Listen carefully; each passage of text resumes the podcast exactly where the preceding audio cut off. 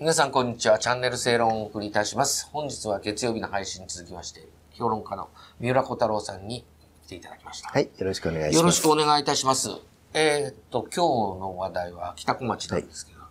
あの、いつものようにこれがですね、はいあの、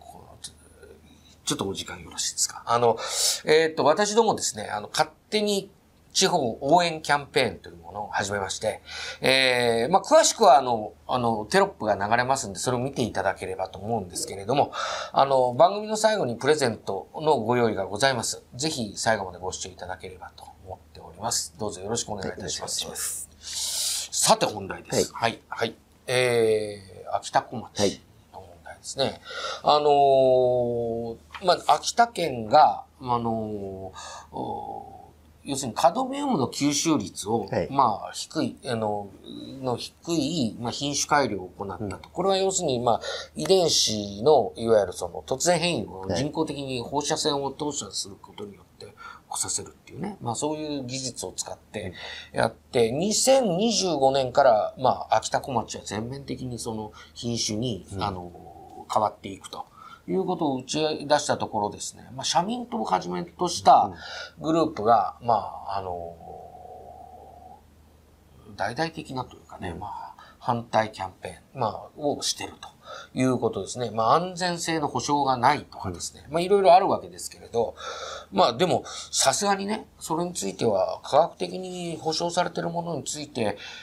えーどうなんだという動きも、まあ、これは後ほどあ申し上げますけれど、あの、あるみたいです。まあ、三浦さん、この動きについてどういうふうにご覧になってますかああの、これはあの、基本的にですね、ええまずお、お米っていうのはカドミウム結構含む穀物なんですよね。はいはいはい。でそれをどう取り除くかっていうことなんだけど、はいあの私たち野菜とか食べるでしょ、うん野菜ってのはもちろん栄養もあるんだけれども、うん基本的に毒素を含むんですよ。うん。あれなんでかというと草とか野菜っていうのは、あの逃げることはできないんで自分の天敵に対しての脅威としては何らかの毒素を含むようになっていて、だからこれに関してはですねあのやっぱりこの基本的にこの科学の中で、うん。やっぱり科学の進歩の中でねより良いものが作られていく過程なんだから、うん。まあそれヒステリックにね、遺伝子組み換えというものがあの100%悪であるかのようなことを言説が時々あるんだけど、うん僕らが今食べてるもののほとんどは様々な形で特殊に作られてきた作物ですよ。うんうん。ですからそういう点ではあのまあ非常に非科学的な主張でね、うんただやっぱりこれ問題なのはこう秋田県に対するこれ差別なんですよね。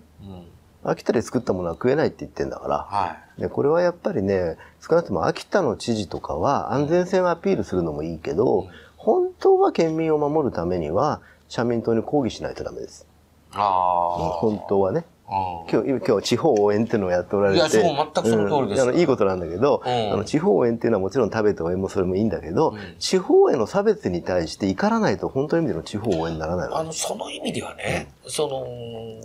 福島。け、うん、あれがそうですよ。ね、まさにそうですよね。こ今回の問題っていうのはどう、その、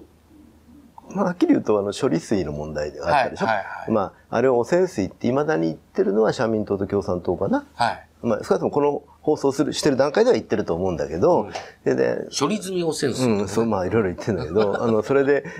実際に放出が行われた後は、あの、もう本当に危険ならば、放出が行われた時からこそ、た騒がなくちゃいけないんですよ。うん。でも、あれ以降は結局ほとんど誰も何も言わなくなったわけ。はあの、せ今言われてるのは中国が嫌がらせしてるだけですよ。はいはっきり言っちゃえばね。はいはいで、そういう中で、なんとなくその処理水に汚染水と言ってた人たちの流れ、うん次には秋田小町に行ったなっていう感じがするのね。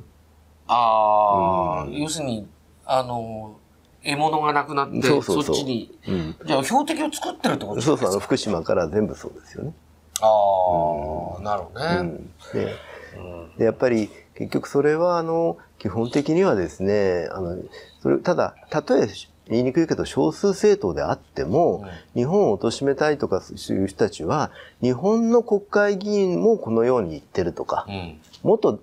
野党第一党だった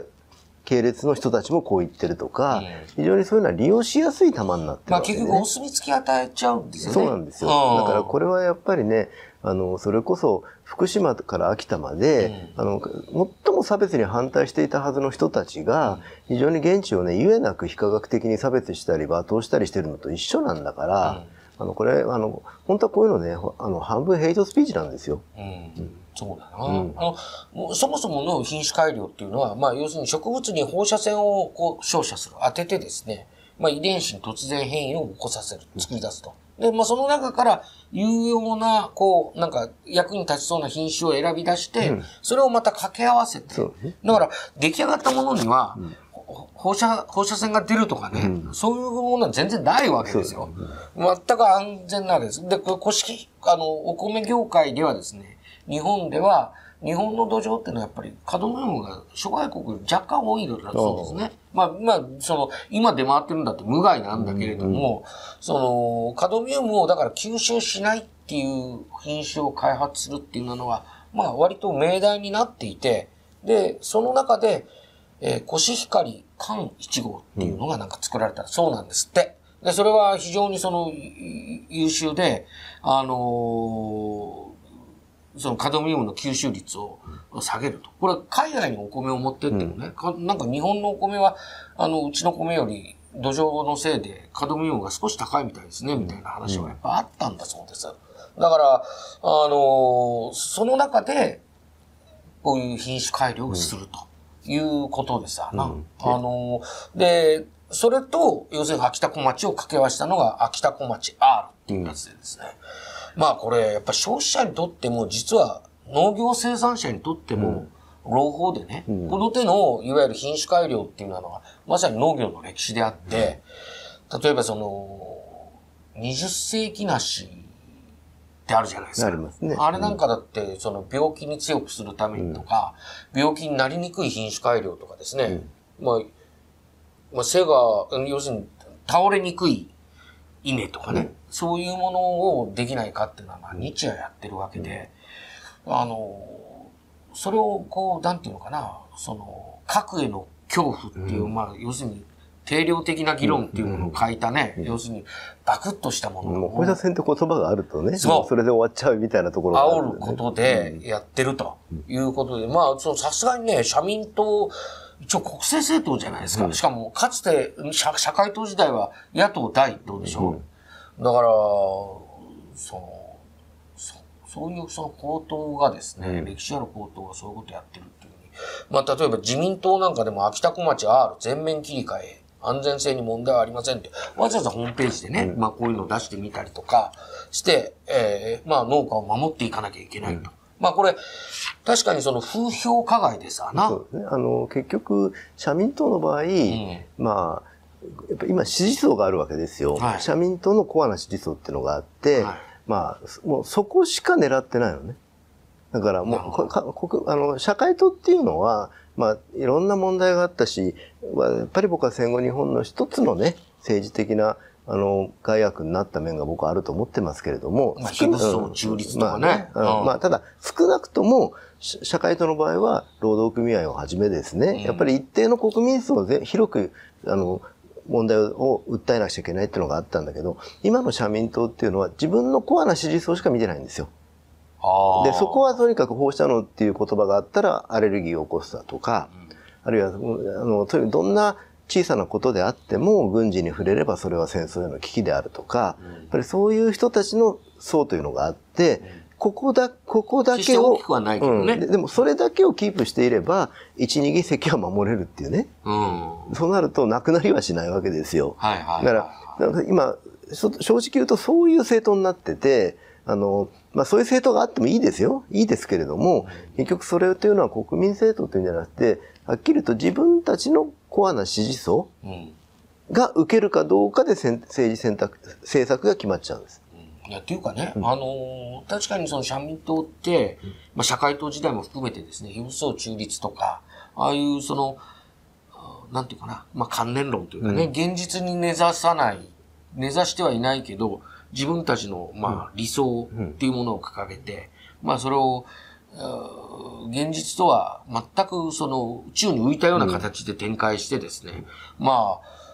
非常に僕は批判的だったけれども、うん、ただね、ただ、要するに平和を望むとか、もう根っこにあるものっていう、そこのところまで、そ、そこはまあ、あの、気持ちとしてで、ぜその否定できるものではなかったそれは日本の大衆の中のある種のそういう心情を代弁してたわけですと。ころがね、この今回のこのコシヒカリの問題っていうのは、実際それ作ってる農家のいるわけじゃないですか。うん。うんで、これ、消費者にとっても朗報ですよ。んうん生産者にとっても朗報ですよ。で、あの、こうしたものを、要するにその、極めて理にかなった、しかも科学っていうものを全くその、不信感で、あの、科学の H っていうものを全然こう認めてないような形でね、しかも敵に回すというんですかね。まああの、ただ処理水の時もですね、はい。まあ社会党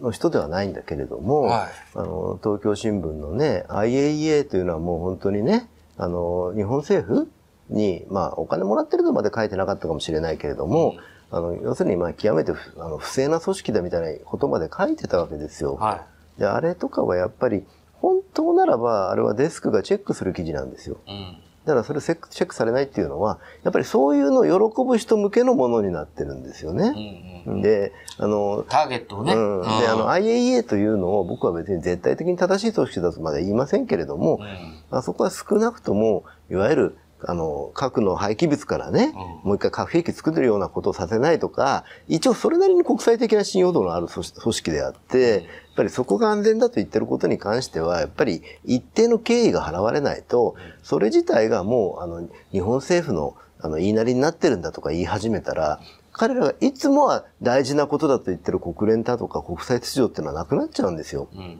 だから、まあ、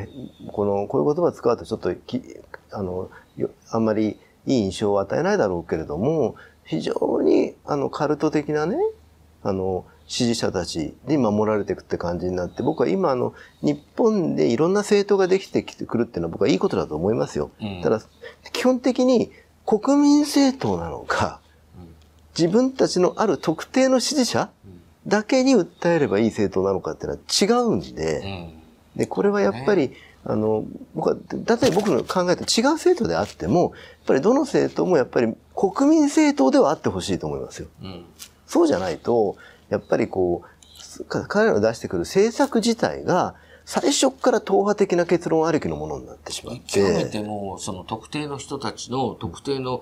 おまあ、思い込みに根ざしたとかね。うん、そうそう。あだから、やっぱりそういう点ではね、あの、自民党というものにもし力というものがあるとしたらね、だいぶ自民党おかしくなってきてますけれども、う一応国民政党たろうというものはあるんですよ。で、あの、で、それ、それはもうどの党にもあってほしいと思うし、そういうものじゃないと政策っていうのは結局、あの、国民に根ざしたものにならないから。そうだねんで、確あの、そういう、いいんですよ。例えば、ある特定のね、本当にこう、少数派だけれども、こういう思想もあっていいっていうものを主張する勢力もあってもいい。でも僕は本当はそれは政党である必要はないと思う。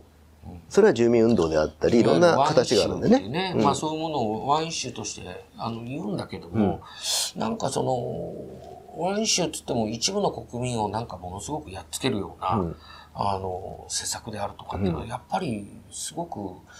うん政党として脆弱というかね。うんうんやっぱりそれはあの、結局広い意味で言ったら、やっぱり国民の多数派を敵に回す思想になりかねないんで、それはやっぱり僕はあの政党政治じゃないですよ。うん。たとえ結果的に数が少なくても、全国民に向けて訴えているならば、それは僕は政党政治だと思うけれども。だけど確かに最近多いよね。まああの、そうですか要するに自分の政党一人か二人、一人ぐらいで、もうあとはもうそこの党をめぐるニュースっていうのは、うちはもめしかなかったりとか、ああそういうな、本当に国民のために動いてるのかっていうのはないとかね。うん。そういう政党多いよね。